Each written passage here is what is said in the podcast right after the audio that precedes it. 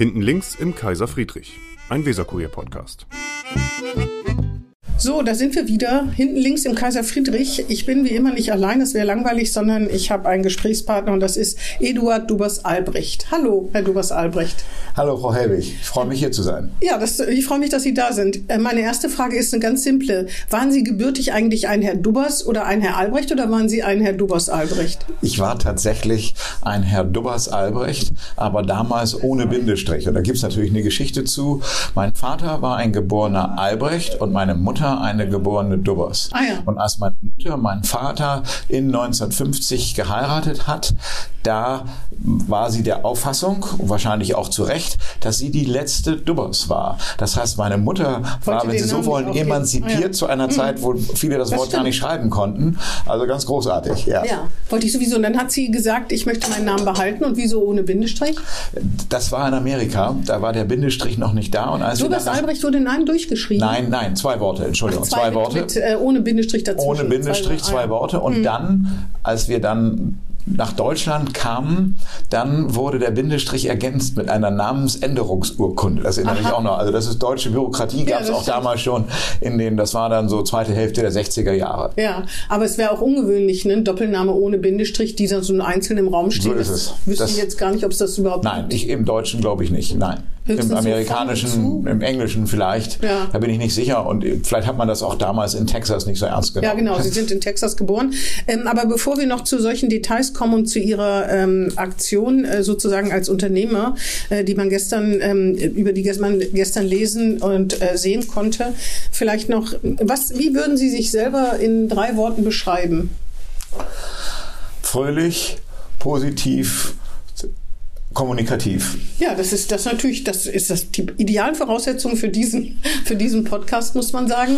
Und ich habe gedacht, um noch die allerwichtigsten Sachen abzuklären, stelle ich Ihnen noch drei oder Fragen: Hund oder Katze? Hund. Berg oder Meer? Meer. Äh, ich hatte vorhin noch eins, dann das war das dritte: Süß oder sauer? Hm. Sauer. Und Bremen oder Bremen? Bremen. Sehr gut. Das war die Fangfrage. Sie sind, ähm, Sie, also man kann, wir können wahrscheinlich drei Stunden reden, weil Sie haben ein sehr wechselvolles Leben. Sie haben viel gemacht, Sie waren wahnsinnig viel im Ausland und nicht nur mal eben so, sondern äh, lange haben da studiert, haben da gewohnt, gearbeitet.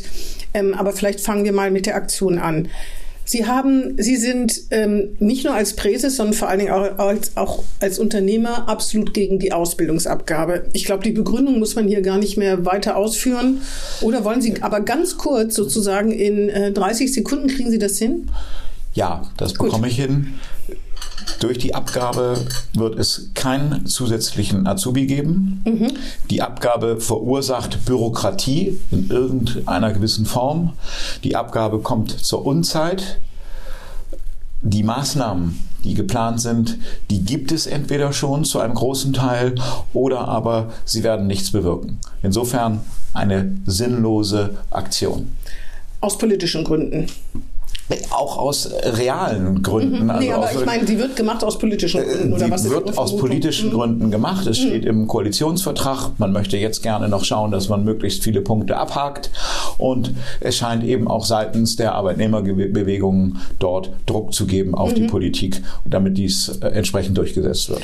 Gut, Sie sind also dagegen und dann haben Sie jetzt eine Unterschriftenaktion gestartet, äh, ich glaube am letzten Wochenende. Es sind, habe ich gestern gehört, 3000 Unterschriften, da sind inzwischen wahrscheinlich noch ein paar mehr oder wie viel sind es? Wissen Sie Jetzt sind wir über dreieinhalbtausend, ich habe vorhin noch mal geschaut, über dreieinhalbtausend, es bewegt sich seit gestern wieder richtig gut. Ja. Und ja, wir sind zuversichtlich, dass da noch einiges hinzukommen wird. Und Sie haben vor der Bürgerschaft gestanden und Flyer verteilt und argumentiert. Da waren dann auch ein paar DGB-Menschen da. Äh, ähm, da würde mich mal interessieren. Ich habe ehrlich gedacht, dass es viel mehr Menschen wären. Ich weiß gar nicht warum, aber ich habe wirklich gedacht, wahrscheinlich weil ich die Bilder von Streiks von Kita-Beschäftigten, von äh, Verdi oder so im Kopf hatte, dachte ich, nicht der Marktplatz ist voll, aber dass es halt doch deutlich mehr sind. Sind Sie davon enttäuscht oder war das eigentlich klar? Nein, das war eigentlich auch so beabsichtigt. Wir sind über 25 Vereinigungen, Verbände, die das unterstützen. Hm. Wir haben dann bei verschiedenen Verbänden angefragt und auch Reaktionen bekommen, dass einige Vertreter mitkommen. Hm. Und wir haben eigentlich immer irgendwo mit 50, 60 Leuten so. gerechnet, geplant und es auch so angemeldet. Ich habe gedacht, 500 würden kommen. Nein, weil wir wollten schauen, dass diejenigen, die auch kommen, dann auch ins Gespräch kommen so, mit den Abgeordneten. Natürlich es idealerweise. Nicht nur Schilder und Pfeifen oder so sollte so ein soll Überhaupt nicht. Pfeifen Diskurs gar nicht. Ah, es ja. ging um den Diskurs. Es ja, ging verstehe. um den Diskurs und um das Aufmerksammachen. Mhm. mhm. Wir haben natürlich unsere kleinen Postkarten verteilt. Wir hatten ein Schreiben verfasst an die Abgeordneten, auch ein Faktenschreiben. Mhm. Das wollten wir gerne rübergeben. Das hatten die zwar auch schon per E-Mail gekriegt, mhm. aber da, dass man was in der Hand hatte. Mhm. Darum ging es, aber das Gespräch war uns wichtig. Verstehe. Und äh, nicht so sehr äh, die Lautstärke. Mhm. Also das heißt, ich war enttäuscht, weil ich mir falsche Vorstellungen gemacht ja. habe. Sie waren nicht enttäuscht. Überhaupt nicht. Ganz Sie waren auch mittendrin, habe ich gesehen. ja, das war äh, das ich. Ich war mittendrin. Das, ja. ähm, als Präses der Handelskammer, die ja eine der wesentlichen äh, Vereinigungen ist oder Verbände ist, die dort äh, tätig war und ja auch im, im inneren Circle immer mit dabei war. Das waren sowohl die Leute aus unserem Ausbildungsbereich, aber Herrn eben Offenhäuser habe ich auch gesehen. Herr Dr. Offenhäuser ja, war da, genau. verschiedene Mitarbeiter der Handelskammer, Herr Dr. Fonger war da. Ach ja, genau, also die Spitze war ähm, schon da. Auch Herr Zalmet aus dem Ausbildungsbereich. Mhm. Und vor allen Dingen war es ja auch so, dass federführend waren ja die Wirtschaftsjunioren. Mhm. Und die Wirtschaftsjunioren sind ja, wenn man so will, unsere Nachwuchsorganisation. Mhm. Viele der Wirtschaftsjunioren landen irgendwann mal im Plenum. Sehr viele Präsides waren Wirtschaftsjunior. Mhm. Ich nicht, muss ich mhm. dazu sagen. Das lag aber wieder an meiner Vita, um es mal zu sagen. Ich war fast schon kein Junior mehr, als ich dann schließlich nach Bremen kam. Also insofern mhm. passte das nicht mehr. Aber da bin ich auch zuversichtlich, dass das so weitergeht. Denn mhm. mir macht es eine enorme Freude, mit diesen jungen Menschen zu arbeiten. Mhm. Ähm, also ähm, die, die, Sie waren da. Das ist wohl ziemlich oder ist wahrscheinlich einmalig, dass ein Präses, aber Sie nennen das nicht Demonstration. Wie nennen Sie das? Belehrung? Nee, Belehrung Nein, nennen Sie es auch nicht. Äh, ich würde sagen äh, Gesprächsrunde. Gesprächsrunde. Eine offene Gesprächsrunde offene vor der Gesprächsrunde Eigentlich ist es aber eine Demo, aber dass ein Präses das macht, ist, ist extrem ungewöhnlich. Ne? Es hat das schon mal gegeben. soll ja unpolitisch sein. Ach, ja, wo, wo vor 20 Jahren, ja gut, also wie gesagt, es war ja kein Auf zu ein Aufruf zu einer politischen Demonstration, sondern es war ein Aufruf zu einer Meinungsäußerung zu einem Thema, das der Wirtschaft nicht gefällt. Ja, ja, aber die, die Grenzen als, sind ja, fließend. Ne? Also die, die sind fließend, aber wir sind dort nicht als politische Partei aufgetreten. Dass politische Parteien das im Parlament aufgreifen, ist völlig in Ordnung. Das, das ist so, schon. ganz genau, das haben sie auch vorher schon. Äh, also wir sind hier nicht parteipolitisch aufgetreten, schon gar nicht wahlkämpferisch, sondern wirklich in der Sache, dass wir sagen, diese Sache schadet den Unternehmen so sehr und schadet auch dem Thema Ausbildung sehr. Aber vielen Präses, wie, wie ist nochmal der Plural von Präses? Präsides. Präsides, genau. Viele Präsides äh, vor Ihnen hätten das nicht gemacht, weil diese vornehme Zurückhaltung sich aus überhaupt Politik politischen Themen, sagen wir es mal so, zurückgehalten. Äh, manche hätten damit Schwierigkeiten gehabt oder nicht. Sie da sind bin, da doch eher. Nein, da bin ich mir gar nicht so sicher. Nee, äh, äh, Im Gegenteil. Ich glaube schon, äh, also als damals die Unternehmerdemonstration kam, äh, das war nicht gegen die Gewerbesteuer, ich kann es jetzt gar nicht mehr sagen, das war 20 Jahre her, da war der damalige Präses auch dabei, aber der Aufruf kam von jemandem anders. Ah, ja. Und der Präses kann dann natürlich, oder auch die Präses, kann dann natürlich als Person oder als Unternehmer dabei ja, sein. Und ich habe mich klar. auch in dieser Doppelrolle durchaus gefühlt, aber nochmal mhm. wieder, hier war es keine politische Demonstration, sondern eine ein Zeigen von Präsenz, von Meinung gegen eine Aktion, die der Wirtschaft ja, schadet. Ja, ich verstehe das. Allerdings die Bevölkerung, denen, denen wird das egal sein, was sie mir jetzt sagen. Die sagen, die, die Wirtschaft hat demonstriert. Das wäre ja gut. Ja, ja, so. Äh, also das ist ja auch so. Ja. Überlegen Sie, 25 oder es sind sogar noch mehr, eher knapp 30 Verbände machen mit. Hm. Angefangen von dem Millionenkreis und der Handelskammer, Handwerkskammer bis zu den Zahnärzten, ja, den Ärzten, hm. der Ärztekammer, der Anwaltskammer, äh, verschiedenen Hafenpoli mhm. Hafen, nicht politisch, das ist ja gefährlich, hafenorientierten mhm. ja. Vereinigungen und so weiter. Da waren also jede Menge dabei und die waren auch alle sofort dabei. Mhm. Wir brauchten da keine lange Überzeugungsarbeit, mhm. denn äh, der Unwille in der Wirtschaft hatte sich angesammelt. Mhm. Es ist ja auch nicht so, dass wir jetzt überraschend mit diesem Thema kamen. Äh, wenn Sie sich schauen, in meiner Präseszeit, jetzt seit 13 Monaten etwa, äh, war somit eine meiner ersten Pressekonferenzen und auch Diskussionen, ging unter anderem mhm. um diesen Ausbildungsfonds. Wir, wir schimpfen ja dagegen seit langer Zeit. Wir haben auch sehr viele Einzelgespräche, sowohl mit dem Bürgermeister, mit Senatoren, Senatorinnen, Staatsräten und so weiter, Politikern, mhm. allen möglichen geführt. Das ist ja alles nicht neu, dass wir jetzt nee. plötzlich mit etwas neu kommen. Nee, nee, gar nicht. Überhaupt nicht. Sie haben das ja nur gemacht, weil die erste Lesung war. Allerdings muss man sagen, unterm Strich, leider haben Sie trotzdem zugestimmt, ne? die Mehrheit, die Rot-Grüne. Damit mussten wir rechnen. Hat denn überhaupt einer von der von Linken, SPD oder Grünen überhaupt einer nicht mitgestimmt? Frau Erwig, das habe ich nachgefragt. Das mhm. kann ich nicht ganz genau nachvollziehen. Tatsache ist, es haben weniger insgesamt abgestimmt als Abgeordnete.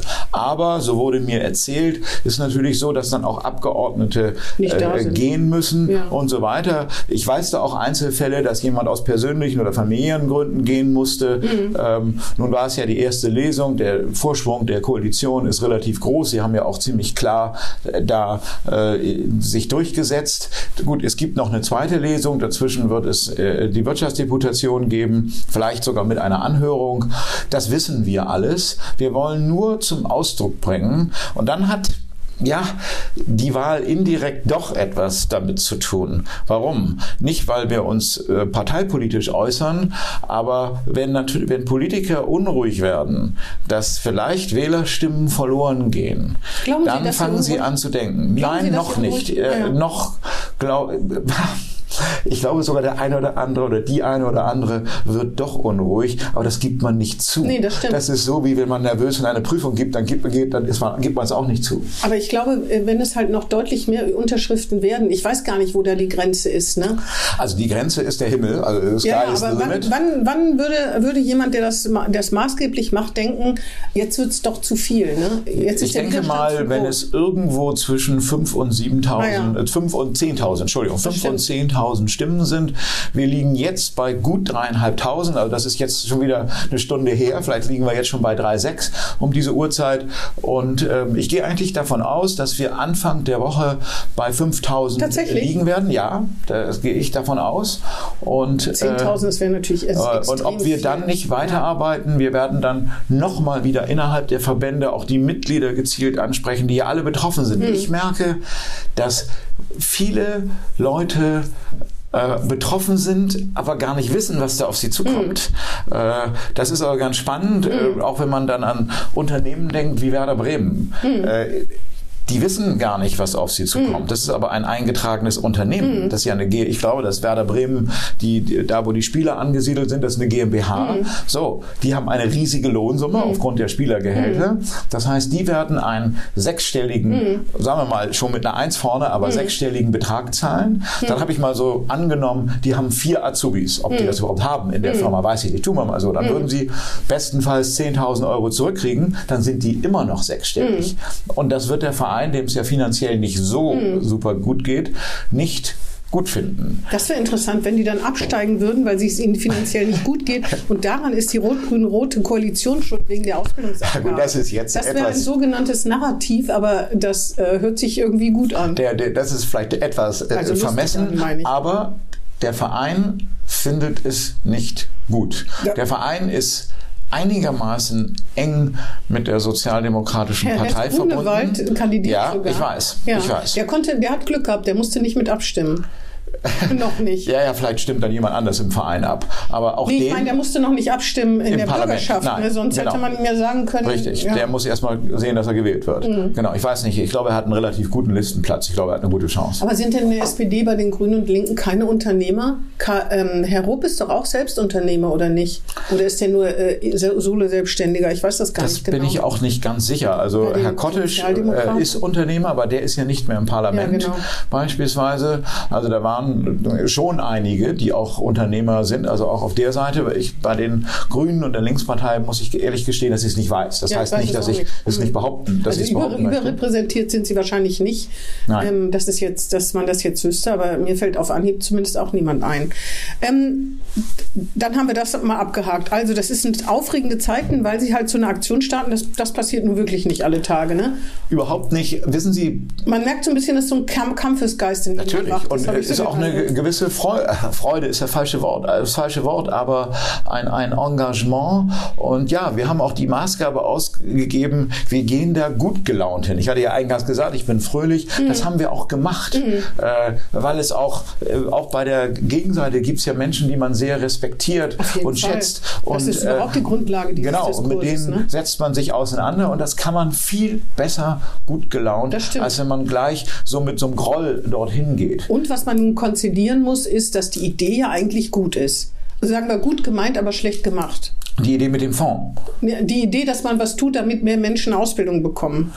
Äh, grundsätzlich ist der Gedanke, dass man mehr Menschen in die Ausbildung bringt, auf gut. jeden Fall gut. Ja. Ähm, ich konnte mich auch mit einem äh, Abgeordneten, ich nenne jetzt mal nicht seinen Namen, Ja. aber mit dem ich mich lange unterhalten habe, konnten wir am Ende nach einer phasenweise sehr kontroversen Diskussion zu dem Schluss kommen, dass wir eigentlich ein gemeinsames Ziel Genau. haben, nur der Weg ist unterschiedlich. Und wir glauben eben, wie schon gesagt, dass Ja. der Weg völlig falsch ist. Ähm, jetzt kommen wir mal zu Ihnen. Sie sind seit 13 Monaten Präses. Wie finden Sie, wa- was macht das mit Ihnen? Was gehen Sie da auf in diesem Amt? Den Eindruck hat man ja. Und wenn, warum?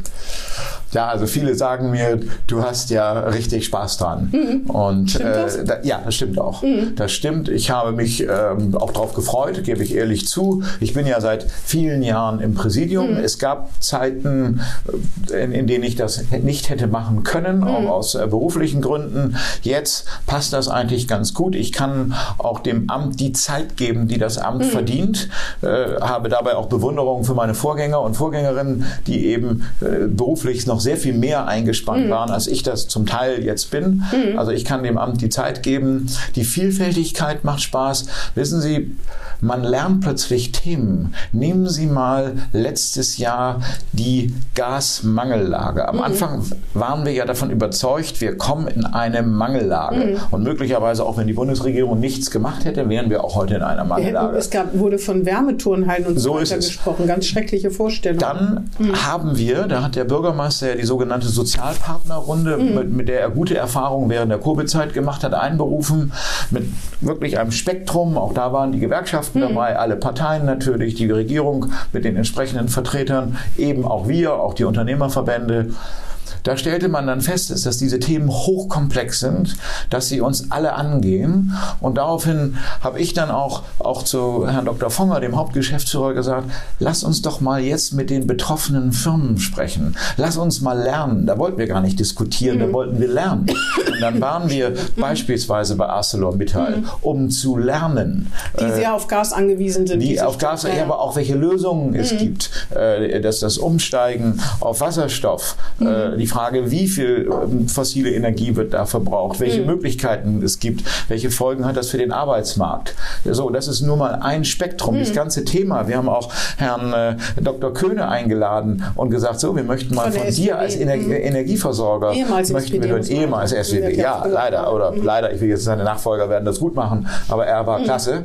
Und äh, ja, da äh, gibt es dann so viele, äh, also das alleine war ein Thema hochspannend. Das Ukraine-Thema, in das bin ich direkt hineingeworfen worden. Hatte ich auch verschiedene Interviews auch gegeben und längere Talkrunden, auch unter anderem mit Herrn äh, ein Grüner, der früher hier auch in Bremen sehr aktiv war, Herrn Füchs. Ah ja. Ja, Ralf und Füchs, ja. Genau, genau. Das war ein gutes Gespräch, äh, über das wir, als wir dann über die Ukraine äh, gesprochen haben. Äh, und auch da ging es ja darum, was kann die Wirtschaft machen? Wie sind wir betroffen? Äh, ein, ein furchtbares Thema Muss man seine Geschäfte mit Russland äh, muss man die Geschäfte ne? machen und so weiter Ja. und so fort. Dann aber auch die äh, Flüchtenden aus der Ukraine, die unterzubringen waren. Waren und die Überlegungen dort. Also mit der nächsten Welle sozusagen ja, ja. nach 2015. Aber umgekehrt, genauso um mal was, was wirklich Schönes zu nennen. Ich bin in der Zeit jetzt schon mehrfach bei Airbus und Ariane gewesen. Mhm. Und äh, ja, zum Lernen. Mhm. Äh, auch da muss ich nicht irgendwelche großen Vorträge halten, sondern äh, lernen, was die machen, warum sie es machen, welche Möglichkeiten es gibt. Natürlich mit dem Hintergedanken, dem positiven Hintergedanken, äh, was können wir als Handelskammer für diese großartigen Unternehmen tun, mhm. damit sie nicht nur in Bremen bleiben, sondern wie ja vor zwei Wochen auch passiert, sogar ihr Engagement in Bremen mhm. erhöhen. Also ideale Voraussetzungen haben, um hier zu gedeihen ja. und zu blühen sozusagen. Genau. Ne? Ähm, das heißt, sie sind auch wissbegierig. Ja, sehr. Mhm. Das muss man auch sein, weil man ja dann wieder, wie von Ihnen gefragt wird, mhm. und doch einigermaßen kompetent möglichst in der Lage sein sollte zu antworten. Na, man kann ja auch so wissbegierig sein. Es gibt ja, ja, Menschen, die sitzen beim Arzt im Wartezimmer und da liegt nur eine Zeitschrift und die heißt Hund und Pferd oder Pferd und Blau. Und die einen nehmen sie und blättern sie durch und nehmen auf, was da ist und die anderen sagen, interessiert mich nicht und lassen es. Würden Sie die Zeitschrift nehmen? Heutzutage nimmt man ja was anderes, man langweilt sich ja nicht mehr. Ach so, ja gut, aber angenommen, Sie haben Ihr Handy nicht dabei. Dann würde ich was nehmen. Ja. Genau, und das finde ich macht ja den Unterschied ja, aus. Wenn man so eine grundsätzliche Wissbegierde hat und man äh, sich plötzlich von Sachen überraschen, von denen wollte man gar nichts wissen. Das ist wie wenn man eine Dokumentation im Fernsehen hängen bleibt über Schildkröten und denkt, ich würde mir jetzt kein Buch über Schildkröten kaufen, ja. aber man erfährt dann so viel. Ne? So ist es. So und, und ist das. Äh, ja, es hält einen ja auch, auch wach und munter äh, und das macht sehr viel Freude. Mhm. Und der, der, der Standort Bremen, Bremerhaven, also das Bundesland, also auch in Bremerhaven bin ich viel, mhm. um eben auch dort zu lernen, die Eigenarten und was passiert dort in der Innenstadt. Mhm. Das Hafenthema ist ja ohnehin mein Thema, ja. da komme ich her. Aber dann, wenn ich mir überlege, die Institute, die es in Bremerhaven gibt, dass Stimmt. in Bremerhaven das Verhältnis Mitarbeiter in der Wissenschaft zu allen Arbeitnehmern und Arbeitnehmerinnen äh, überproportional ja. hoch ist, mhm. das ist hochspannend, mhm. finde ich, für den Standort. Und insofern äh, ist es für mich äh, sehr, sehr wichtig und Bestandteil meiner Aufgabe auch, eben auch in Bremerhaven mhm. gerne präsent zu sein. Mhm. Und das bin ich gerne. Jetzt mal zu Ihrem, äh, zu Ihrem Leben, was auf mehreren, in mehreren Städten und auf mehreren Kontinenten gespielt hat. Sie sind in Dallas geboren, weil Ihre Eltern in Dallas gelebt haben. Ihr Vater hat da, Baum, war, glaube hat Baumwollhändler. Baum, Baumwollhändler. Der kam aber aus Bremen ja. und ist irgendwann nach, äh, nach Dallas gezogen, um da mit Baumwolle zu handeln. Als junger Mann hat, hat hier Baumwolle gelernt, nach Amerika, ja. um sein Glück zu finden. Verstehe. So wie, so wie man es so gerne liest. Und, und hat er Ihre Mutter mitgenommen oder Nein, meine Mutter ist Amerikaner. Mein Vater ist nee. verstorben seit vielen ja. Jahren. Meine Mutter lebt äh, zum Glück. Und meine Mutter war damals eben deutlich jünger. Mhm. Und die kam aus, dem Spedi aus der Speditionswelt. Aber auch die eine Firma, Deutsche. Eine Bremerin sogar. Eine Bremerin, Bremerin J.H. Ja. Bachmann. Na, also, dann hatte man ja gleich, genau, wollte ja, ich ja. sagen, das Unternehmen, äh, da war sie auch emanzipiert, genau. wollte ich gerade sagen. Und Aber dann hatte man ja gleich einen Anknüpfungspunkt auch, ne? ja, sie hat, ihren, sie hat, wenn man so will, auf, hatte ein Praktikum in den USA gemacht, ähm, 49, 50 und hat dann äh, ihre Kunden besucht. Oder dann hieß es, jetzt besuchen wir nochmal eure Kunden. Das sagte mhm. der Agent in New York. Und dann besuchte sie eben die Kunden in Dallas. Und da war mein Vater. Und dann Verstehe. hat sie gesagt, ich komme nicht mehr zurück. Ja. Und ihre Mutter war ja, weil sie vorhin, weil wir schon vorhin schon über den Namen geredet haben, emanzipiert, weil in der Zeit äh, solche Reisen zu machen und so als Geschäftsfrau schon tätig zu sein, ist ja eher uns. Sie war damals vielleicht noch keine Geschäftsfrau, sondern wurde herangebildet, ja, wie das typisch bremisch genau. ja ist, dass die jungen Leute ins Ausland geschickt werden, um zu lernen und so war das für sie auch. Aber nicht unbedingt die Frauen, oder? Weniger. Nun, nun gab es also mein Großvater, es gab keine Alternative. Mein ja, Großvater hatte nur dieses eine Kind oder meine Großeltern hatten nur dieses eine Kind, also nur in Anführungszeichen ja. natürlich. Und äh, insofern war sie diejenige, die dann da auch weitermachen sollte. Was sie dann ja nach einer, nach der Zeit in Amerika auch hat dann sie das getan hat. Unternehmen äh, J.H. Bachmann übernommen, aber trotzdem hat sie sich in einer Männerwelt bewegt, wahrscheinlich. Ne? Und wie? Hat, hat sie mal davon erzählt, wie das war? Nein, aber man hat es mitgekriegt. Also, ich, ich erzähle Ihnen mal ein, zwei ein lustige Geschichten. Ja, genau. Ähm, der Club zu Bremen war früher ein reiner Männerclub. Mhm. Bis auch in die 90er oder sogar noch fast, ähm, ich glaube Ende der 90er, irgendwo sowas.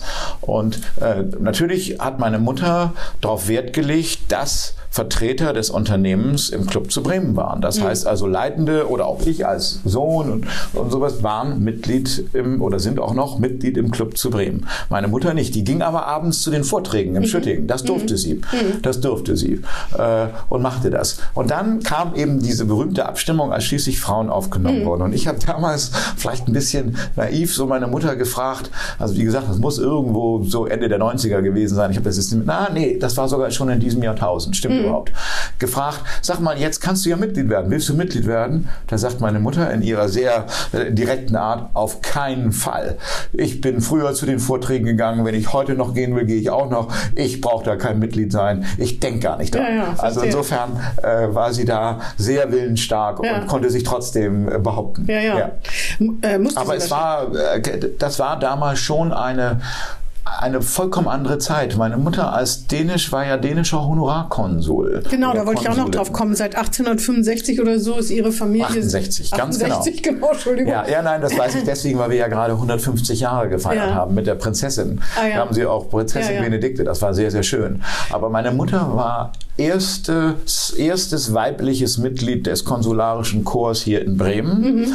Und, und das hat mich überrascht, sie war auch erste Frau, sagen wir mal, in der dänischen Honorarkonsulenszene. Mhm. Und die Honorarkonsuln in Dänemark sind über alle Welt verteilt. Mhm. Da gibt's hunderte. Mhm. Auch da war sie tatsächlich an 1971 die erste mhm. Frau, mhm. die dänische Honorarkonsulin wurde. Ja. Hat Ihre Mutter denn, äh, äh, oder redet Ihre Mutter, ist sie sozusagen Feministin, die das hochhängt, oder ist das für sie quasi selbstverständlich und sie hat gesagt, ich war da, ich habe mich behauptet und äh, man hat mich auch gewährt? Ich glaube, lassen. sie behauptet, sie selber behauptet sich viel mehr als Person als als Frau. Mhm. Sie ist keine Feministin und ja, ist sie auch anders erzogen mhm. worden. Nicht? Sie ist äh, ja während der NS-Zeit praktisch Teenager gewesen mhm. und so weiter. Das war natürlich alles auch keine so mhm. ganz einfache Zeit äh, und äh, damals waren die Dinge noch anders. Mhm. Äh, insofern äh, ist sie da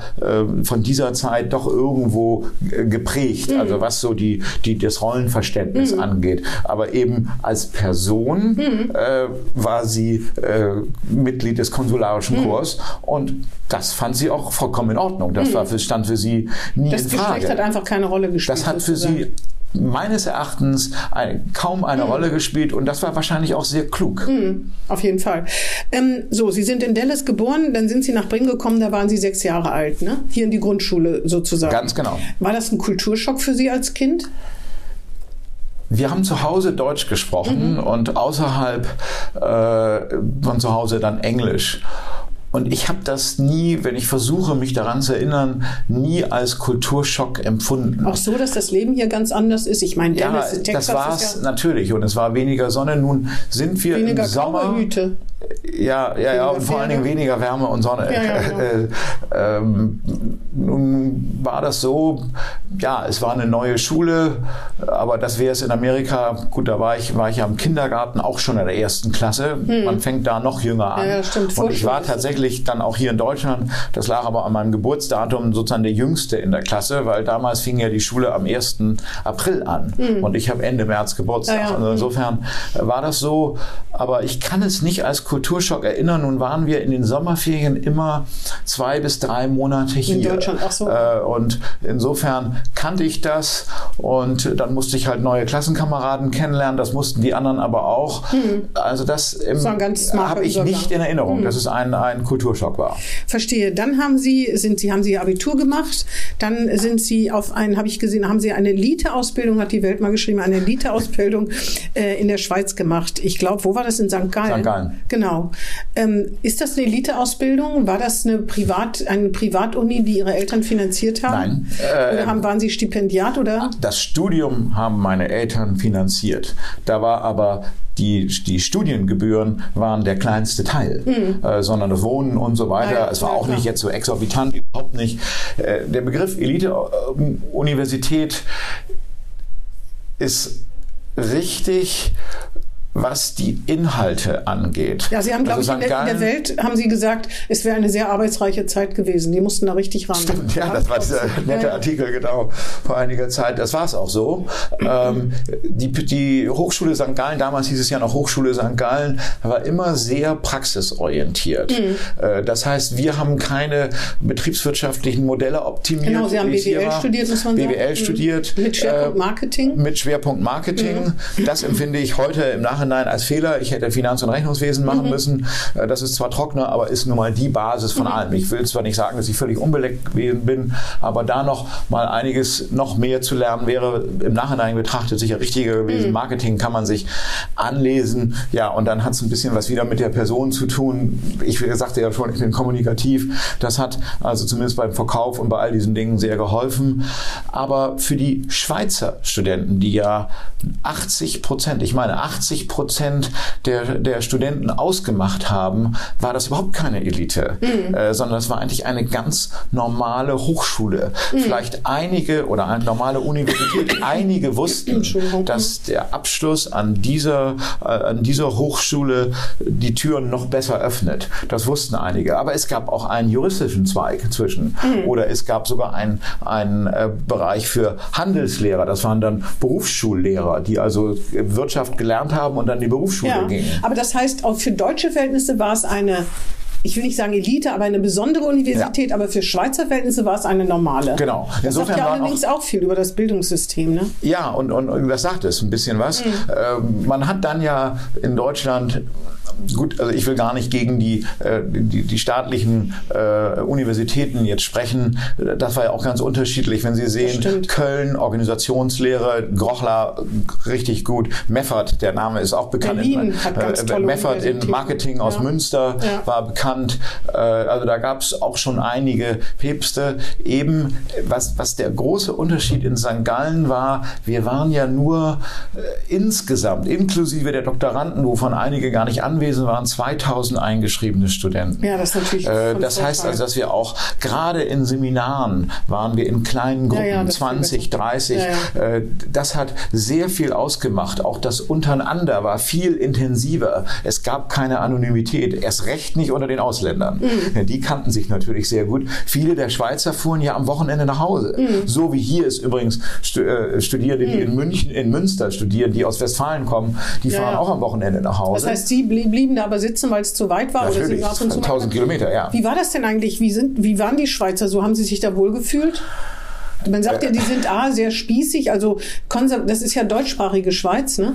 Äh, die sind noch spießiger, nee, die sind die Spießer unter den deutschsprachigen sollen angeblich die Eidgenossen sein und sie sind irgendwie etwas betulich und das stimmt, finde ich auch. Ne? Sind, also manchmal hat man den Eindruck. Wissen Sie, was am Anfang ein Faktor war, hm. war die Sprache. Hm, das Schweizerdeutsch. Die Schweizer, nein, umgekehrt, so. das Hochdeutsch. Wir haben klugerweise, also fast alle von uns, überhaupt nicht versucht, das weder das Schweizerdeutsch zu lernen, noch es irgendwie nachzuahmen. Das ist aber auch äh, Denn es ist sehr schwer, sehr, sehr schwer. Einige alles, wenige waren begabt. mit I, ne? Das ist ganz... Also ja, und, und, und ja. ja, da sind, äh, wenn, wenn die richtig loslegen, also ich zumindest am Anfang hatte wirklich Probleme. Ich dachte immer, ich verstehe das, mhm. weil ich öfter Ski gelaufen bin in der Schweiz und mhm. so weiter. Aber da hat man natürlich nie richtig nee. äh, mit mir Dialekt gesprochen, äh, weil ich ja Tourist war. Äh, das war am Anfang. Aber die Schweizer Kommilitonen waren gehemmt, mit uns zu sprechen, mhm. weil wir ja so fließend, und die nennen das Schriftdeutsch. So, Auch das verstehe. sagt schon einiges. Mhm. Schriftdeutsch. Das heißt, die hatten es in der Schule gehabt, mhm. aber Schriftdeutsch. Mhm. Das heißt, die haben schriftlich sich auf Hochdeutsch geäußert, dann aber sobald sie miteinander kommunizierten, ja, ja, wieder Schweizerdeutsch mhm. gesprochen.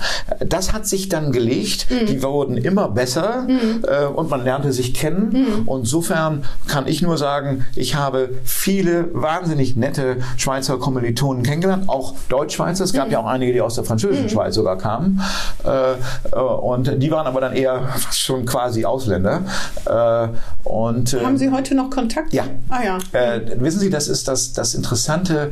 Wir waren ja alle irgendwo auf einer Wellenlänge. Wir waren gleich getaktet, weil wir alle ja in die Wirtschaft wollten irgendwo. Und dadurch haben wir jetzt auch nochmal, ich habe zu den Kommilitonen mehr Kontakt, als ich zu meinen Schulkameraden ja, ja. habe. Mhm. Äh, obwohl ich mit denen, wenn man mal nur das Gymnasium nimmt, mit einigen neun Jahre zusammen war.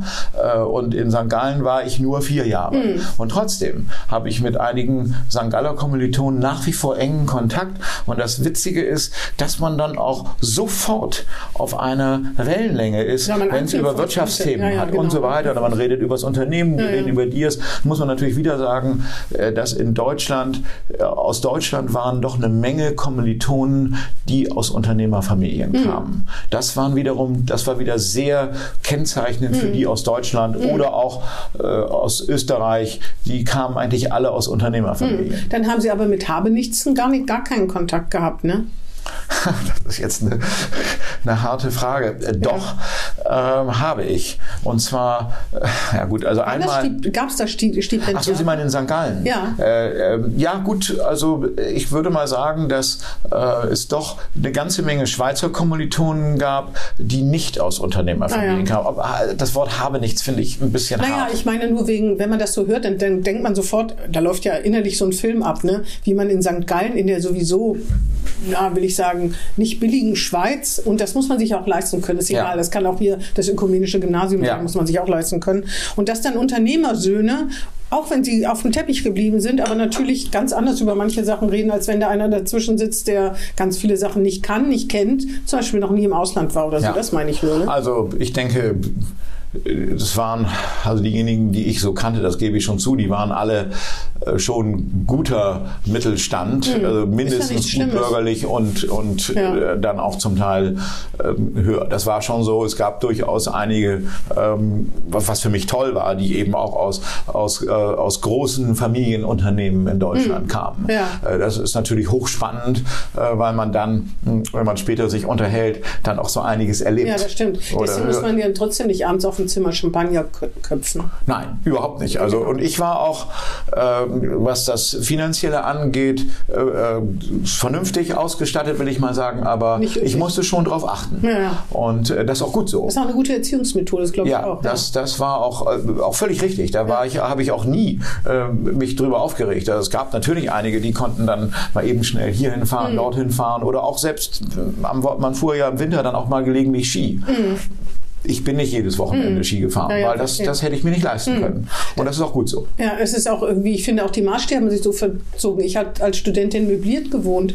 Das war überhaupt nicht, das war ganz normal. Da hat ja. sich irgendwie keiner, habe ich keine, und ich hatte, musste immer in die Uni gehen zum Duschen, aber es war überhaupt nicht so, dass ich dachte, was ist das denn äh, für, ein ärmle, für ärmliche Verhältnisse? Das war, alle Studenten haben irgendwie so gewohnt. Ich, ne? Wir haben zu zweit gewohnt. Man, man lernte sich ja kennen und dann habe hab ich mit einem Kommilitonen zusammen gewohnt. Die gesamte Wohnung Wohnung inklusive Küche und Bad hatte 40 Quadratmeter. Ah, ja. Also wenn ich das mir das jetzt vorstelle, ja. das war, das hat über drei Jahre lang, das hat wunderbar funktioniert. Vor allen Dingen alle haben so auch ja, so. Also mehr oder weniger. es gab einige, die hatten auch mehr Platz, deutlich mehr, aber ich hatte eine einzige, in meinem Bekanntenkreis eine einzige, äh, eine einzige Frau hatte ein Auto, alle anderen hatten keins und die wurde immer, die wurde natürlich immer sehr umgarnt sozusagen, wenn man sich das Auto mal leihen wollte. Ne? Aber also meine Eltern hätten da gesagt, nee, spinnst du, was willst du denn als Studentin im Auto? Ne? Dann sind sie zurückgekommen nach Bremen und waren bei dem Unternehmen ihrer Mutter, eben J.H. Bachmann, haben sie dann angefangen.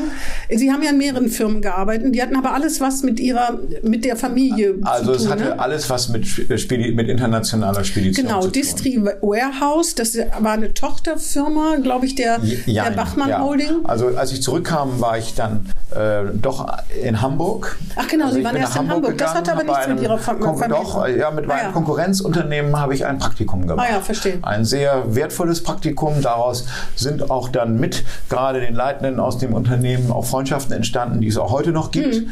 Äh, das ist sehr, sehr gut. Äh, das war die Firma Hartrot, kann ich ruhig sagen.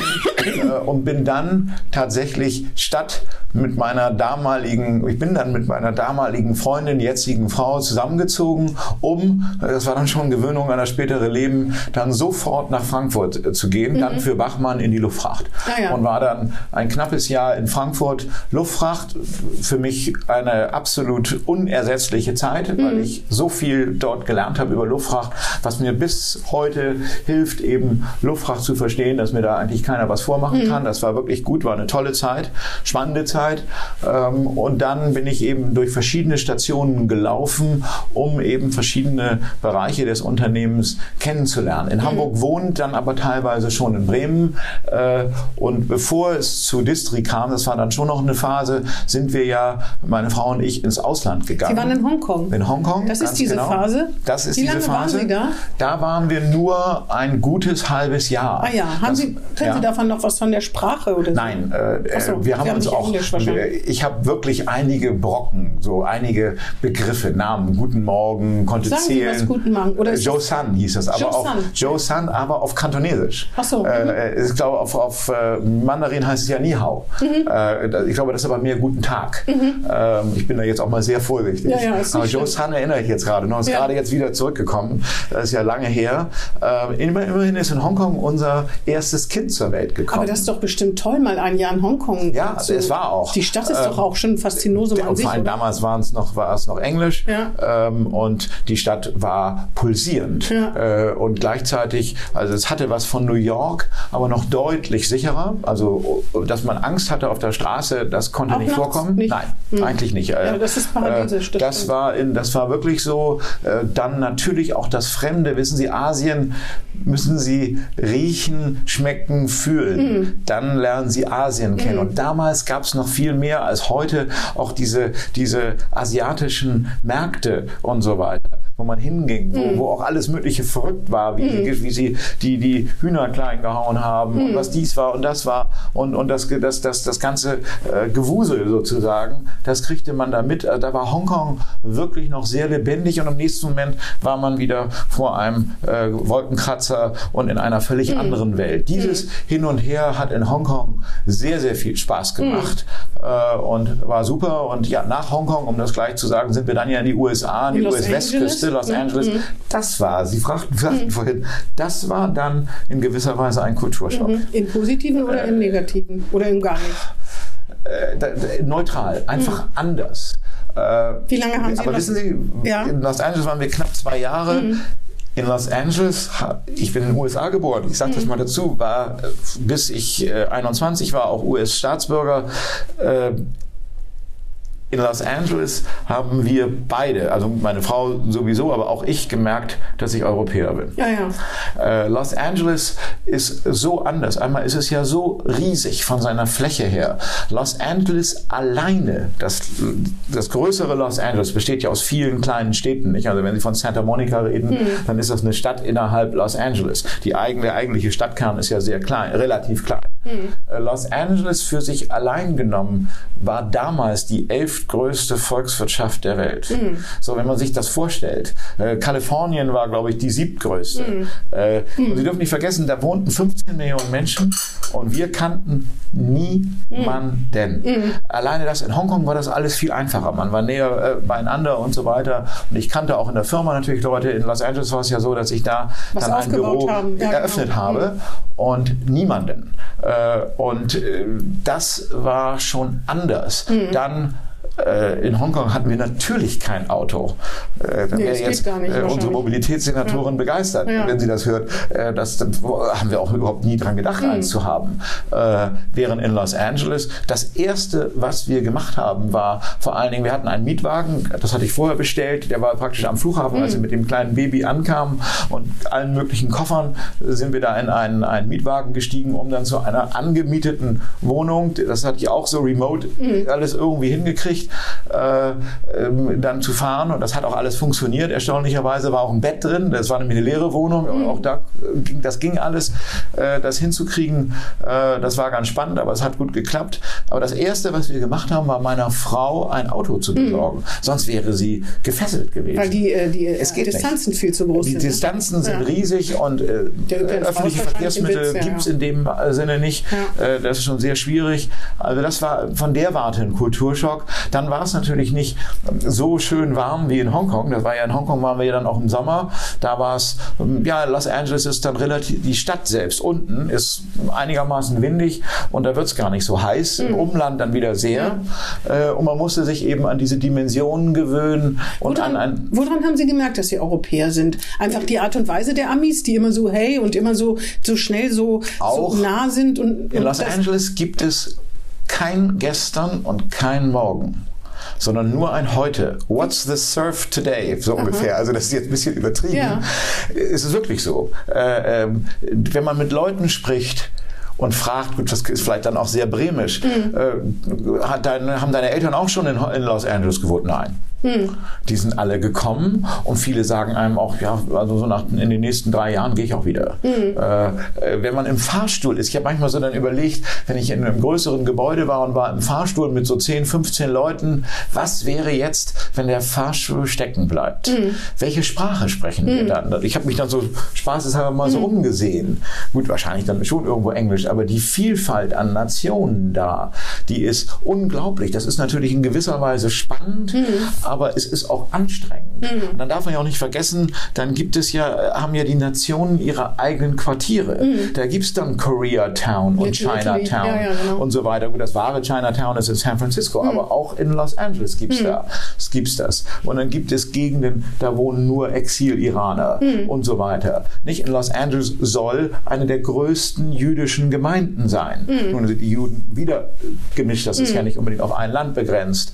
Also die Vielfalt, dann natürlich die Hispanics, die mhm. darf man ja auch nicht vergessen, die sind ja mit einer der größten. Ja. Und die äh, Deutschen, ne? Es gibt ja auch eine ja, deutsche es gibt Community. eine große deutsche mhm. Community.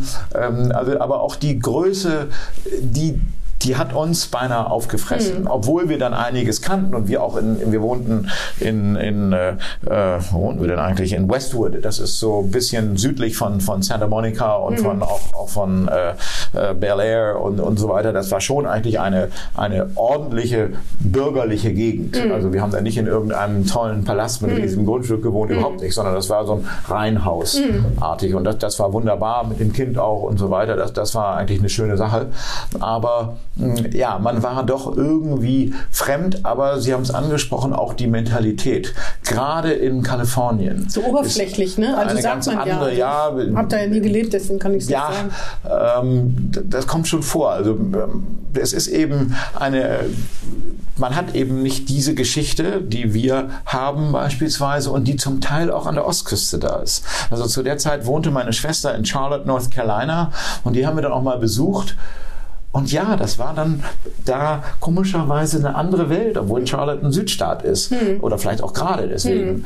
Äh, äh, es ist an der, an der Ostküste war eine andere Welt als an der ja, Westküste. Hm. Und insofern äh, waren wir dann auch nach diesen knapp zwei Jahren gar nicht so traurig. Gut, ich war es doch irgendwo, weil die, diese kleine Niederlassung, die fing gerade so an mhm. äh, zu gedeihen. Mhm. Wir kamen so Richtung Break-Even oder auch schwarzen Zahlen und äh, das, dann wurde ich tatsächlich nach Deutschland gerufen, mhm. um eben dort in die Geschäftsleitung mit einzusteigen und äh, allerdings auch wieder nach Hamburg. Mhm. Äh, wir haben dann dort äh, noch sechs Jahre in Hamburg gewohnt mhm. und äh, gut, äh, vor allen Dingen hat meine Frau damit dann schon zwei oder später auch noch drei Kinder mhm. Äh, gewohnt, äh, während ich dann ja vor allen Dingen in Flugzeugen gewohnt habe. Ja, genau, das ja. habe ich gesehen. Sie haben mal gesagt, Sie wären 180 Tage im Jahr unterwegs oder ja. auf Geschäftsreise. Da habe ich schon gedacht, was haben Sie denn für einen ökologischen Fußabdruck? Oh, das schweige ich lieber. Ist, da werde ich ja rot fast schon. Ja, ja, ja. Und ähm, damals, da waren die Flugzeuge auch noch weniger fuel efficient, also äh, ja. heute, ja. Aber ähm, das ist, das ist, äh, da hat Ihre Frau wirklich äh, viel mitgemacht. Also ich meine, die wusste natürlich, worauf sie sich einlässt, aber 180 Tage, das ist natürlich echt eine Menge, ne? Das war schon Und heftig. Sie hatten noch kein Smartphone, wo Sie Nein. bei FaceTime, äh, FaceTime oder so sich Überhaupt unterhalten nicht. konnten? Ich habe dann versucht, manchmal aus ne? Telefonzellen mit der Kreditkarte weil dann konnte man mindestens länger telefonieren. Das war natürlich unwahrscheinlich teuer. Dann habe ich oft meiner Frau Telefonnummern der Hotels durchgegeben. Dann hat sie angerufen. Das war dann billiger. Äh, das war schon so, dass wir teilweise tagelang auch nicht kommuniziert ja, ja. haben. Ähm, ja, auch als wir in die äh, eingezogen sind in unsere Wohnung damals in Hamburg, äh, hatten wir gar kein Telefon. Denn wenn man dann bei der Telekom oder damals hieß es dann Deutsche Post, hm. ein Telefon anmeldete, dann dauerte es erst mal zwei, drei Monate Monate. Ja, das stimmt. Das war ja unglaublich. Haben also, dass, äh, dass das irgendwie so war und dass das jeder wusste. Aber würden Sie das heute nochmal so machen, auch wenn Sie daran denken, Ihre Kinder, als sie noch klein waren? Man kriegt ja dann doch ein bisschen weniger mit, ne? Ja, es ist ganz schwierig. Ich gehöre natürlich, sagen wir mal, zu der älteren Generation. Heute wird ja sehr viel davon gesprochen, wie die Väter mitwirken und so weiter. Und, so, ja, ja. und auch, dass es auch gewollt ist, auch zum Teil ja von, von den Arbeitgebern, dass eben wirklich die Eltern sich die Erziehung irgendwo teilen. Da bin ich vielleicht ein bisschen eine andere Generation. Ich habe natürlich, das ist jetzt vielleicht egoistisch betrachtet, wahnsinnig viel von der Welt, von anderen Kulturen mitgekriegt. Mhm. Das möchte möchte ich auch nicht missen. Mhm. Andererseits ist mir völlig klar, dass ich ein Teil des Größerwerdens der eigenen Kinder auch nicht mitbekommen mhm. habe. Das muss man selbstkritisch schon sagen. Mhm. Ich habe zwar, davon gehe ich einfach mal aus, aber es ist auch so, zu allen meinen drei Kindern, die ja inzwischen Erwachsene sind, mhm. Gegenteil, ich bin ja Großvater geworden, äh, äh, ein, ein sehr gutes Verhältnis. Äh, ja, manchmal bestimmt. kann man es auch anders herstellen. Es ist gar nicht immer nur das, das Beieinander Die Präsenz, hocken. nein. Nee, ich glaube, es ist das Gefühlsleben, ne, was da der ausschlaggebende ist. Ja, also äh, schwer zu sagen ich habe mir auch darüber noch nie Gedanken gemacht, nee, dann will wie ich würde ich das heute machen. Ja, ja, ja. ich auch nicht weiter damit belästigen. Dann sind Sie, da, da müssen Sie jetzt mal helfen. Also J.H. Bachmann, District Warehouse, das ist, war, war, ein, war doch ein Bestandteil der Bachmann Holding. Ganz ne? genau. Ich bin, bin dann äh, im Jahr äh, 93, ich glaube 93, 4, nein, 93 äh, auch nach Bremen gekommen und dann wurde in 94 als Tochtergesellschaft, das hatte was zu tun mit, mit äh, ähm, unseren verschiedenen Legern und so weiter von Bachmann, da wurde die Firma Distri Warehouse mhm. gegründet, eben als separate Einheit, äh, auch separat von einem Umschlagsbetrieb. Das hatte auch ein bisschen was mit äh, Hafentarifen mhm. und so weiter zu tun, dass wir das dann mit einem anderen Tarif, also schon, wenn jetzt die Arbeitnehmervertreter das hören, also schon tarifgebunden, das war mhm. alles, alles völlig in Ordnung, aber eben mehr in Richtung auch Kontraktlogistik gehend. Mhm. Und in diese Richtung hat sich dann Distri Warehouse auch weiterentwickelt und für mich war es dann eine Freude, nachdem ich für den ganzen Auslandsbereich äh, mehrere Jahre zuständig gewesen war, wieder am Kunden zu sein. Äh, und das war ich bei mhm. Distri Warehouse. Und außerdem hatten wir auch als Familie eigentlich dann schon beschlossen, die Firma J. Bachmann zu verkaufen, was mhm. wir auch gemacht haben. Mhm. Im Jahreswechsel 95, 96 ist dann J. Bachmann verkauft worden. Und somit hatte ich wieder mein winzig kleines, war ein kleiner Laden sozusagen.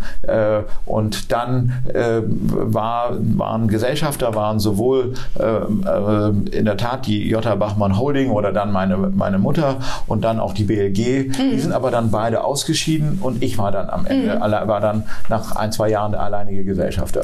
Dann waren Sie aber bei den Gebrüdern Specht danach? Herr Specht hat mich im Jahr 1999, da hatten die eine Veränderung in der Familienstruktur und so weiter angesprochen. Der hatte bei Bachmann gelernt und auch sein Vater, das ah, war ja. ganz witzig, Spedition. Er, mhm. also eigentlich war Specht überwiegend Linienagent, aber das haben die, hat die Familie Specht gut vorausgesehen, dass dieses Geschäft wohl so nicht mehr eine Zukunft hat. Und das ist auch genau so mhm. gekommen, dass die Räder entschieden haben, sich selber zu vertreten. Mhm. Und das ist auch mit ganz wenigen wenigen Ausnahmen der Fall.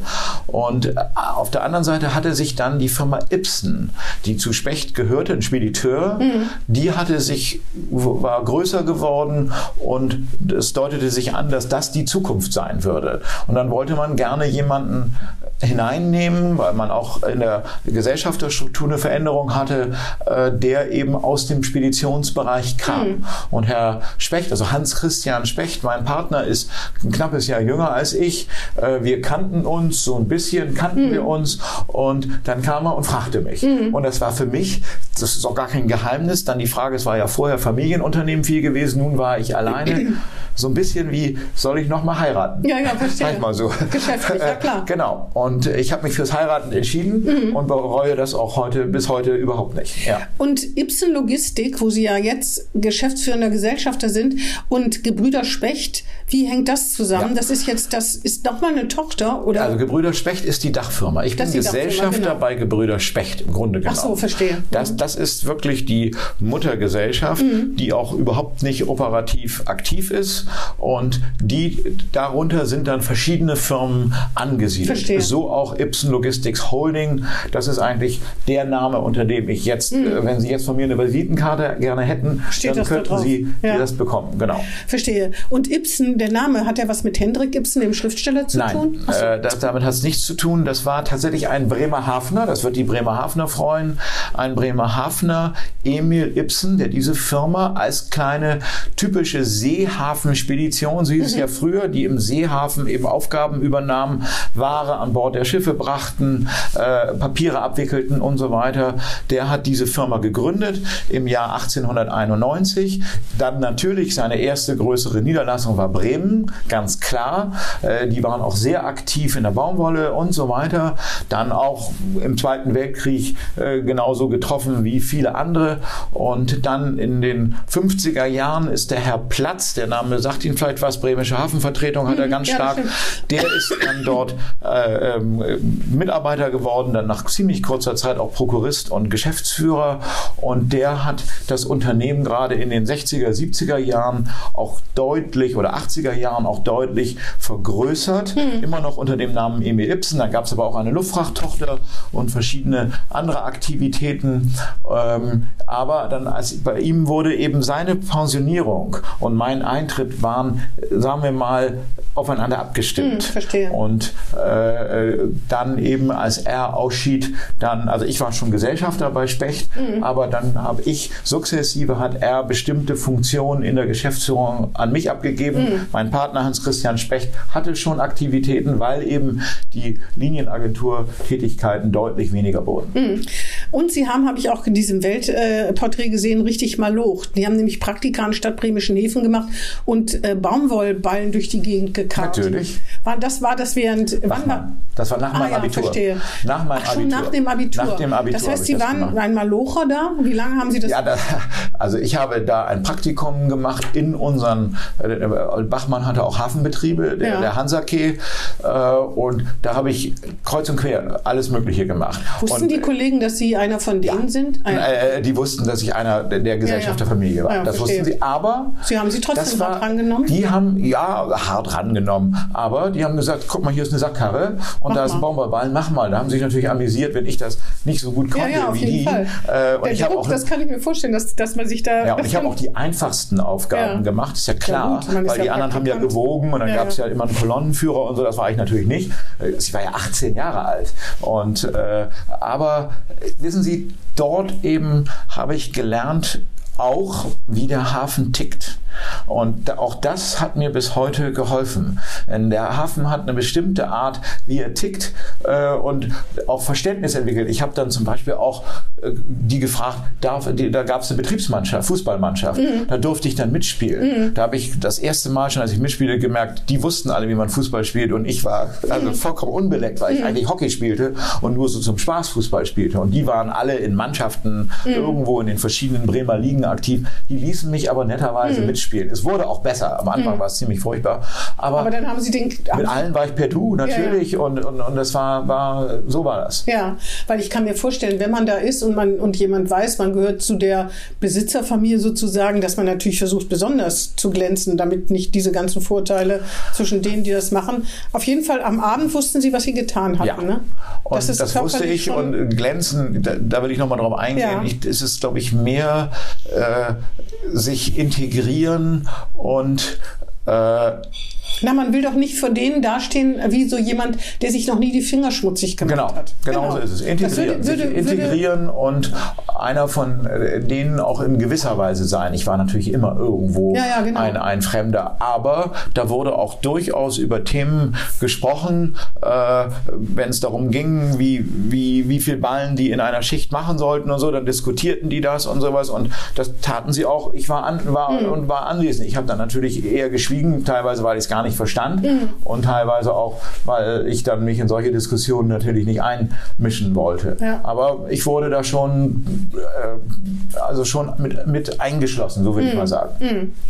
Ähm, Sie waren jetzt nochmal vielleicht zu dem Honorar, Sie sind Honorarkonsul für Dänemark in Bremen und das hat Ihre Familie seit 18, was haben Sie, 68? 68. Genau, wie kam es dazu? Haben Sie irgendwelche Verbindungen nach Dänemark? Oder? Also mein Urgroßvater war eben hier in Bremen ein bekannter Kaufmann und die Dänen wollten gerne das schon vorher mal bestehende Konsulat wieder beleben. Und er war zunächst auch Vizekonsul. Das hat auch dazu geführt, dass wir immer unsicher waren mit dem genauen Datum. Mhm. Äh, aber es war tatsächlich 1868, dass er dann Konsul auch wirklich wurde. Mhm. Konsul wurde. Ähm, und wissen Sie, das ist ein bisschen fast so wie heute. Auch heute, wenn ein Land äh, in einem bestimmten Bundesland, das ist ja das Bundesland Bremen in dem Fall, einen Konsul sucht und niemanden hat, dann wird auch, dann wird im konsularischen Chor gefragt, dann wird beim Senat gefragt, wer könnte denn in Frage kommen? Handelskammer. Die Handelskammer wird sehr viel gefragt. Mhm. Und ich glaube, dass es darüber auch ging. Mhm. Dass es über die Handelskammer ging. Wer könnte denn passen? Und was muss man mitbringen? Muss man da Unternehmer sein? Äh, nicht zwingend, heutzutage mhm. nicht zwingend. Es gibt Ärzte, es gibt könnte Anwälte. Ich Konsul, könnte ich Honorarkonsulin werden? Ja, könnten Sie. Mhm. Okay. Müssen wir nur noch das Land finden. Ja, ja, ja. Das könnten Sie. Äh, natürlich, eins muss man ja ganz klar sagen, äh, das Wort Honorar bezieht sich wirklich auf Honso Honoris Causa. Ja, nicht etwa auf Geld. Nee, das ist schon klar. Das äh, ist das ein Ehrenamt. Ja, das ist ein Ehrenamt, mhm. das eher, will ich mal sagen, Geld kostet nicht sehr viel, aber Geld kostet, also man hat keinerlei Einnahmen. Nee, das stimmt. Aber, aber Sie werden hoffentlich, haben Sie Dänemark in der Zeit gut kennengelernt, weil Sie ja, wenn ich jetzt mit Ihnen reden würde und sagen würde, wir brauchen jemanden, wenn in Dänemark irgendwas passiert, der uns profund Auskunft geben kann, werden Sie das schon, weil Sie dänische Interessen hier vertreten. Absolut, das tue ich. Ähm, wobei nochmal ja. ein, um das auch zu definieren, mhm. noch wichtiger ist umgekehrt eigentlich dänische Interessen nee. die, ja, die Interessen oder Belange dänischer Bürger hier, also oder auch, genau. auch der dänischen Wirtschaft hier. Äh, das ist fast noch wichtiger. Und früher waren dann auch viele Formalitäten zu erledigen. Da mhm. kamen Schiffe, da mussten Schiffsdokumente abgefertigt so, werden und mhm. ähnliches. Das ist alles heute gar nicht mehr mhm. der Fall. Man muss wirklich sagen, der formale Teil, man kann fast sagen, der bürokratische Teil, nenne ich es mal so, ist fast weg. Mhm. Bis dahin, äh, dass wir Pässe für dänische Bürger nicht mehr ausstellen. Warum? Weil es alles biometrische Presse sind. Mhm. Was wir noch tun, ist, wir machen zum Teil Botendienste für dänische Bürger, dass, mhm. wir, dass der Pass zu uns kommt und wir den dann ausliefern. Oder auch Pässe für Kinder. Mhm. Das machen wir oder Sonderbescheinigungen. Die Dänen sind ja sehr weit digitalisiert und die brauchen so eine Nummer. Das nennt sich NEM-ID bei mhm. denen. Und äh, die kommt dann dann zu uns. Warum? Weil wir dann bescheinigen, dass der Bürger das wirklich bekommen hat. Mhm. Weil das ist eine ganz wichtige Nummer, mit mhm. der man praktisch alles äh, zu allem Zugang hat, was mhm. die eigene Person betrifft. Mhm. Eigentlich eine gute Sache, wie ich mhm. finde. Könnte man hier drüber auch nachdenken, aber das ist ein anderes Thema.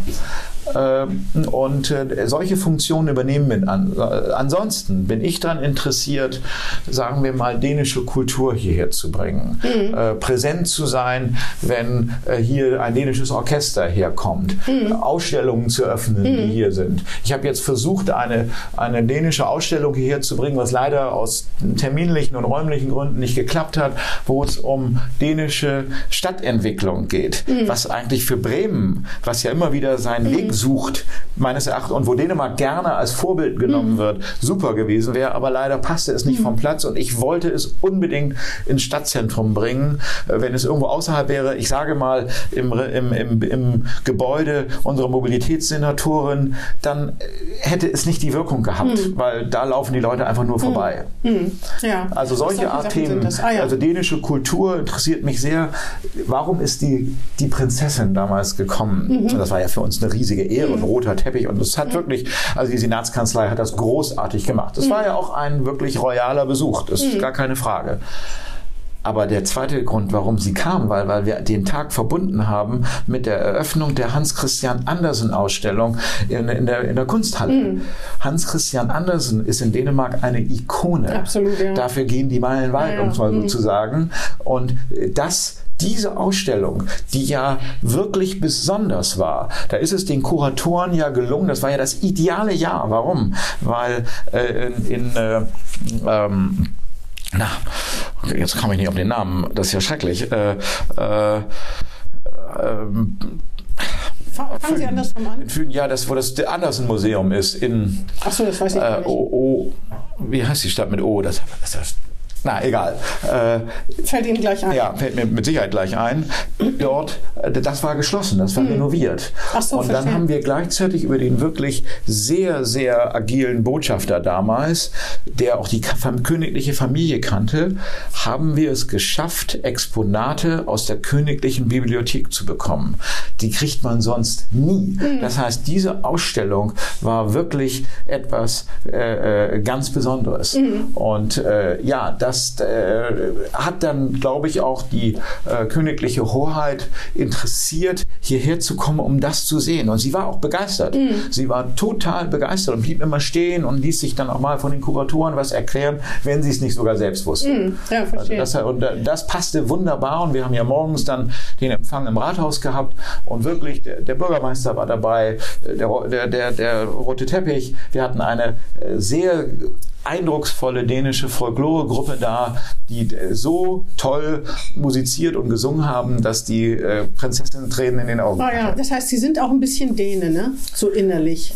sagen wir mal so, ich, Sie ich das spreche leider die Sprache nicht. Ja. Äh, äh, Ist auch aber ich bin, oder? die ist, glaube ich, gar nicht so kompliziert, Ach so, aber sie Englisch, ist, ne? sie ist, ja, da ist so eine Mischung aus einigem, aber sie, die Motivation jetzt außer für Dänemark, also ich brauche es geschäftlich nicht, Ja, äh, die ist dann relativ gering und dann lernt man keine Sprache. Nee, vor man allem lernt müsste die ja ständig Praxis ja, äh, machen. Ja, ähm, genau. aber natürlich äh, äh, liegen mir die Dänen sehr am Herzen, auch aufgrund ihrer Art, sind ja sehr offen und direkt.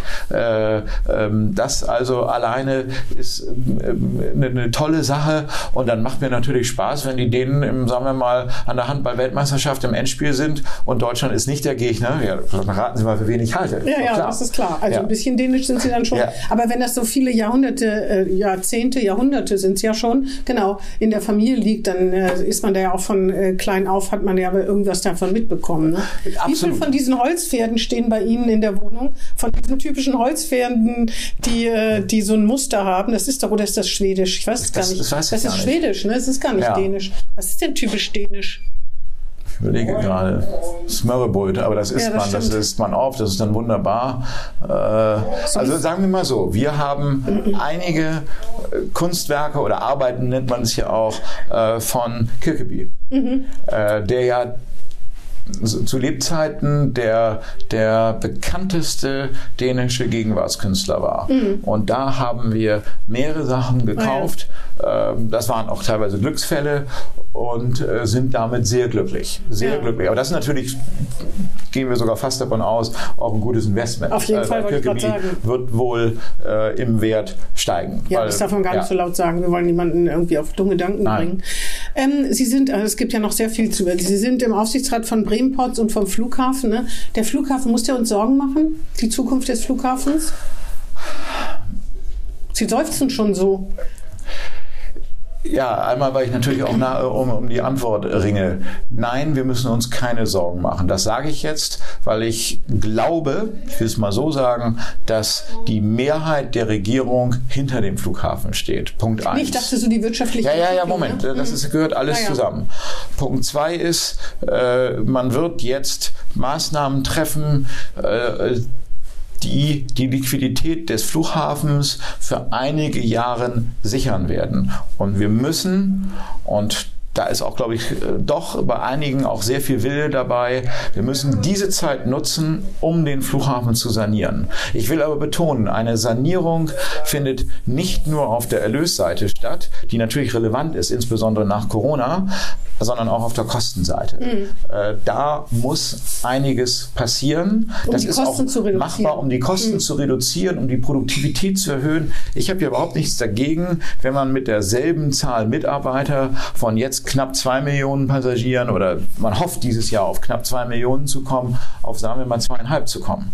Da allerdings muss einiges getan werden. Mhm. Das ist in den letzten Jahren nicht so gelaufen, mhm. wie ich es mir wünschen würde. Dann waren Sie Diakon in der St. Petri-Domgemeinde oder sind es noch? Waren es? Nein, äh, das, das, ist wieder, die, die, die Altvorderen machen ja vieles oder haben ja vieles sehr gut gemacht. Also in der Diakonie verpflichtet man sich für zwölf Jahre im Dom. Also die, zwölf Jahre, das ja, die, die Diakonie ist ja ein, eine Besonderheit Brems, eine Besonderheit der Altstadtgemeinden. Mhm. Das haben sie äh, in der Oberneulander Kirche nicht, mhm. sondern nur eben in den Altstadtgemeinden. Ansgari, ja, ja. die Frauenkirche, Dom, mhm. Martini bin ich gar nicht sicher, ob die Diakone haben. Ähm, und äh, Remberti. Mhm. Äh, die haben auch Diakone. Äh, man ist also es ist ein reines Ehrenamt, während sonst das Wort Diakon ja ein kirchliches mhm. Hauptamt mhm. ist. Das ist ein Ehrenamt und wir kümmern uns um die weltlichen Belange der Gemeinde. Das heißt also zusammen mit den Bauherren. Die Bauherren mhm. sind eigentlich die Regierung. Mhm. Die haben auch, auch in gewisser Weise die Disziplinarhochheit. Wir kümmern uns um die Kindergärten, Altersheim, das Kinderheim St. Petri in Osterholz beispielsweise, die Dom Domschriften, die Dommusik, äh, das Dommuseum. Also alle solche Dinge, äh, die ein gewisses Maß an kaufmännischer Führung mhm. und Ideen Bedürfen, auch benötigen. Ja. Das begleiten wir. Ich mhm. zum Beispiel war eben in den Kindergärten, ja, habe sehr viel gelernt, sehr, mhm. sehr viel gelernt. Da hatte ich disziplinarisch nur bedingt etwas zu sagen, weil die Mitarbeiterinnen eigentlich ähm, von der WEK angestellt waren, also von der Bremer ja, Evangelischen ja, Kirche. Mhm. Aber wenn irgendwas dann wirklich intensiv wurde, dann waren wir eben präsent, äh, weniger um Disziplinarmacht auszuüben, sondern eher um zu beraten zu und zu schauen, ja. Äh, wie findet man Lösungen. Das heißt, Sie waren das zwölf Jahre lang? Zwölf Jahre. Und das haben Sie das auch schon von Ihren Vorvätern geerbt? Waren das auch alle, ähm, alle Dubas nein, Albrecht ich glaube, Nein, ich glaube tatsächlich nicht. Bin ich, äh, ich glaube auch ich nicht mal mein Großvater nicht, ah, definitiv ja. nicht. Also es gibt die Diakonie, da müsste ich mal richtig in die Archive schauen, seit 1638, ja, ja klar, äh, wie es halt in Bremen so ist. Ja. Äh, da freuen wir uns jetzt auf, ich glaube, acht, ja, 38, äh, auf 400 Jahre äh, Diakonie dann. Äh, bald, hoffen, dass ich da noch dabei bin. Ähm, nein, also sehr viele Freunde, ich kannte, das ist eine Wunder, ein wunderbares Netzwerk. Man lernt wirklich viele kennen. Ich kannte, als ich eintrat in die Diakonie, auch schon viele, wie das halt in Bremen so ist. Und darüber sind viele sehr, sehr gute Freundschaften mhm. entstanden. Eben auch solche, wo man dann mal sagt, Mensch, kannst du mir da und da helfen? Können wir da und da hm. das machen?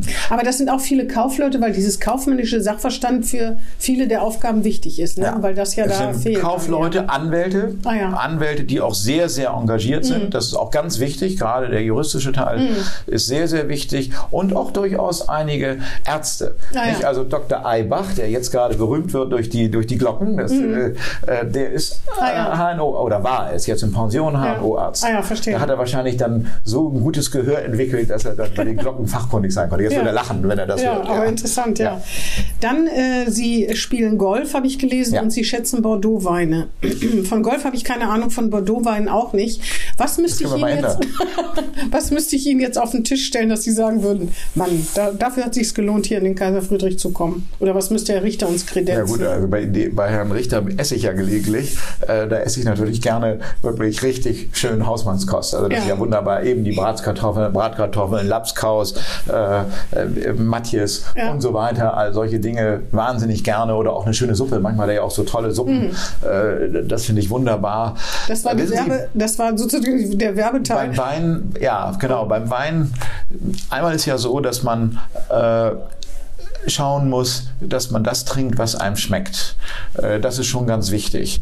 Äh, ich bin natürlich kein großer Freund von lieblichen Weinen mhm. oder feinherb. Mhm. Also auch bei, bei den roten, also die Bordeaux trinkt man ja mehr, wobei es großartige Weißweine gibt, äh, in Bordeaux mehr die roten, die sicher eher ähm, eher herbe Weine sind oder auch, auch kräftige, fruchtige, aber wenig ins Süße gehen. Mhm. Äh, und man muss dann einfach schauen, ja, was macht einem, äh, was macht einem Spaß. Ähm, aber am Ende finde ich, ist es am wichtigsten, dass man schaut, ähm, bereitet der Wein einem wirklich Freude mhm. äh, beim Glas. Das heißt also, wenn ich hier, wenn Sie jetzt kämen, Sie sagten ja, was muss ich auf den Tisch zaubern, dann muss das kein Chateau Latour sein. Mhm. Äh, Aber wenn es ein Amselfelder wäre, äh, da hätte aus ich, Tetrapack? da hätte ich, äh, da hoffe ich zumindest, dass ich das auch rausschmecken würde. dann würden Sie äh, gar nicht trinken, Und dann wäre ich nicht so begeistert. Ja, ja, wenn Sie mir kredenzen würden, würde ich der Höflichkeit halber ihn natürlich trinken.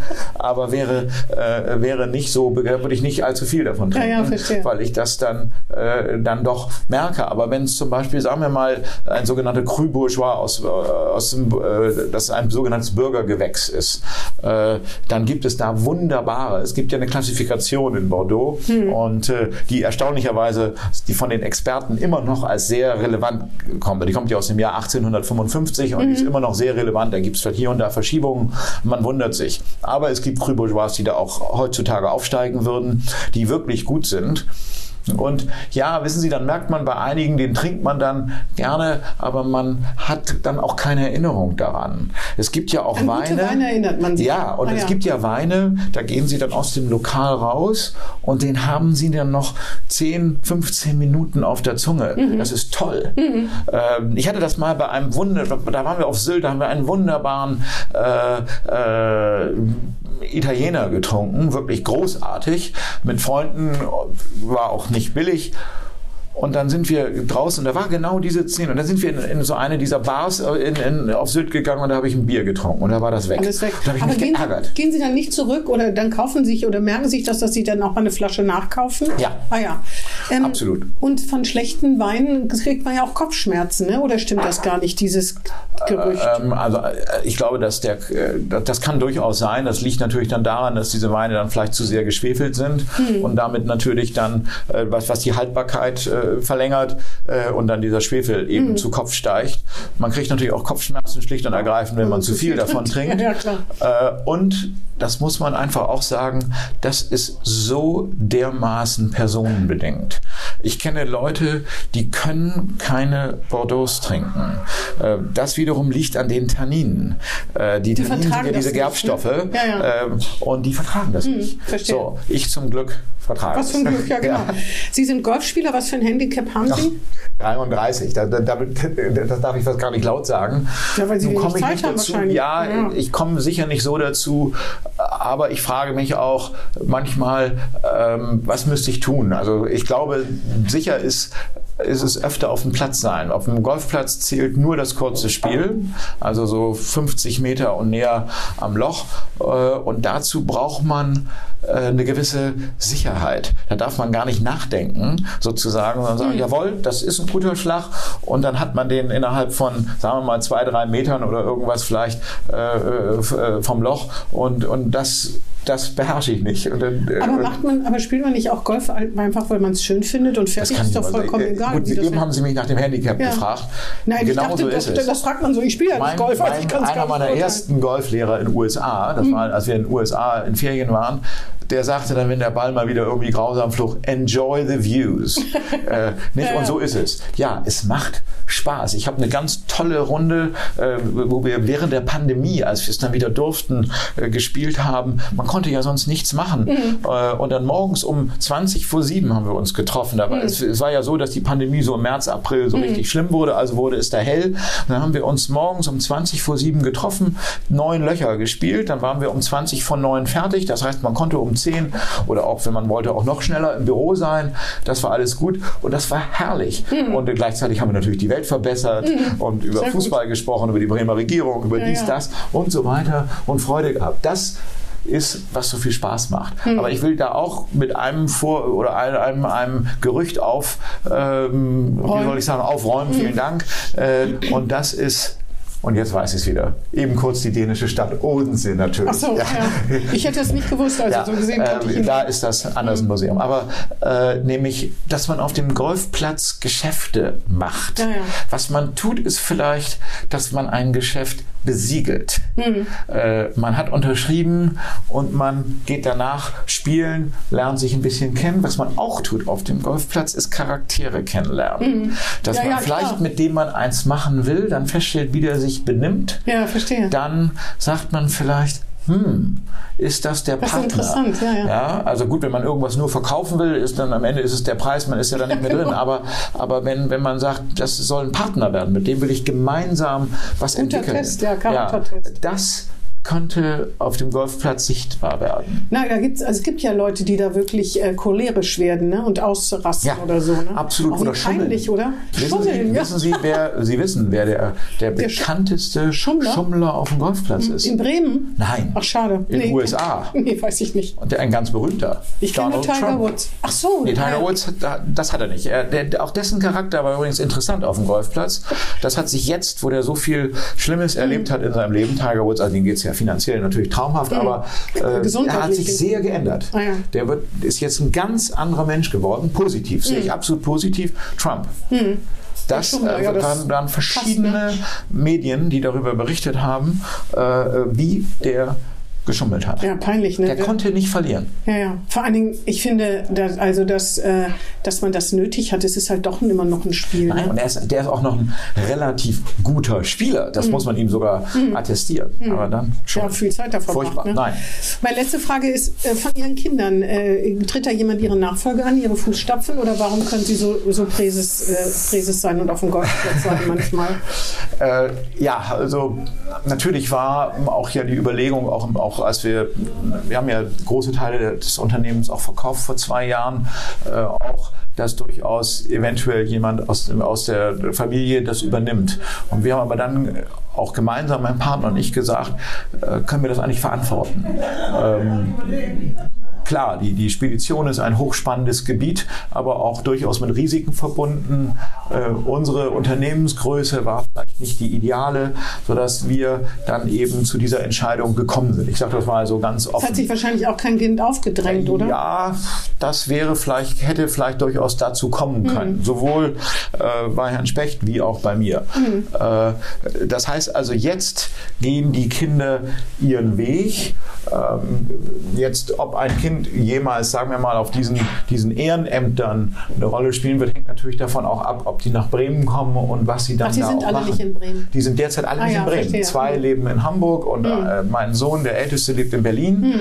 Insofern ist das derzeit kein Thema. Und das ist auch ganz wichtig, dass es keines ist, um auch niemanden in irgendeiner Weise unter Druck zu setzen. Nee, das stimmt. Das ist auch ganz wichtig. Es gibt natürlich viele tolle Geschichten von äh, Leuten, die, die also Jüngeren, auch jetzt nehmen wir mal die Generation unter mir, also die Generation meiner Kinder oder ein Hauch älter. Ich sehe es ja auch in Bremen, in vielen Firmen, auch aus, aus meinem Geschäftsgebiet, wo tolle junge Leute äh, nachfolgen und das auch ähm, erfolgreich machen. Aber Äh, manchmal, manchmal ist es auch nicht schön, weil die Alten sich nicht rausziehen können, zum Beispiel. Auch das oder weil ständig in der Familie darüber geredet wird und dass jemand sagt, ich würde es aber so machen oder so und man Angst um seinen. Ja, es ist, Ja, ist oder es auch junge Leute Sache. gibt, die es eigentlich nicht machen wollen. Ja, genau, oder Und dann gezwungen werden. Es gibt welche, die es nicht, ich kenne da nun so viele Beispiele. Ja. Ich kenne welche, die wollten es nie machen und haben es dann gut gemacht. Ich kenne aber auch welche, die wollten es nicht machen und es ist nicht gut gegangen. Und auch das ist dann äh, nicht einfach. Also insofern äh, haben wir diesen Weg gewählt. Meine Kinder haben alle äh, tolle Ausbildungen und ich habe auch den Eindruck, dass die alle äh, gut ihren Weg gehen. Ähm, das ist ganz wichtig und wir haben versucht, als Eltern denen eine Menge mitzugeben, auch gerade was Empathie und diese Themen angeht. Für mich ein, ein ganz entscheidendes und insofern bin ich da zuversichtlich. Ja. ja.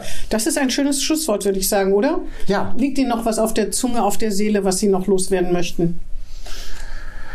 Nein, ja, ich bin wahnsinnig gerne Bremer und mache eben viele dieser Dinge, die Sie angesprochen habe, haben eben deswegen. Nicht? Also ich habe mal so im Spaß gesagt, äh, mein Herz schlägt abwechselnd groß rot-weiß, dann ist es für Bremen, Ja. oder grün-weiß, dann Ah ist es ja, für verstehe. Werder. Ja. Über Werder haben wir jetzt natürlich nicht geredet, Nein, aber, aber da da bin habe ich auch keine- alles gesagt. Bin ich Ja. auch keine ordentliche Gesprächspartnerin. Ich kenne immer nur so ganz rudimentär die wichtigsten Daten. Ja, dann, Herr Dubas Albrecht, dann bedanke ich mich für das Gespräch. Es war sehr Danke interessant, Ihnen. fand ich. Äh, Sie haben auch wirklich einen tollen Lebenslauf, der Dank, sehr ja. viel hergibt sozusagen. Und ich bedanke mich bei unseren Zuhörerinnen und Zuhörern. Das war Hinten links im Kaiser Friedrich, ein Weserkurier-Podcast.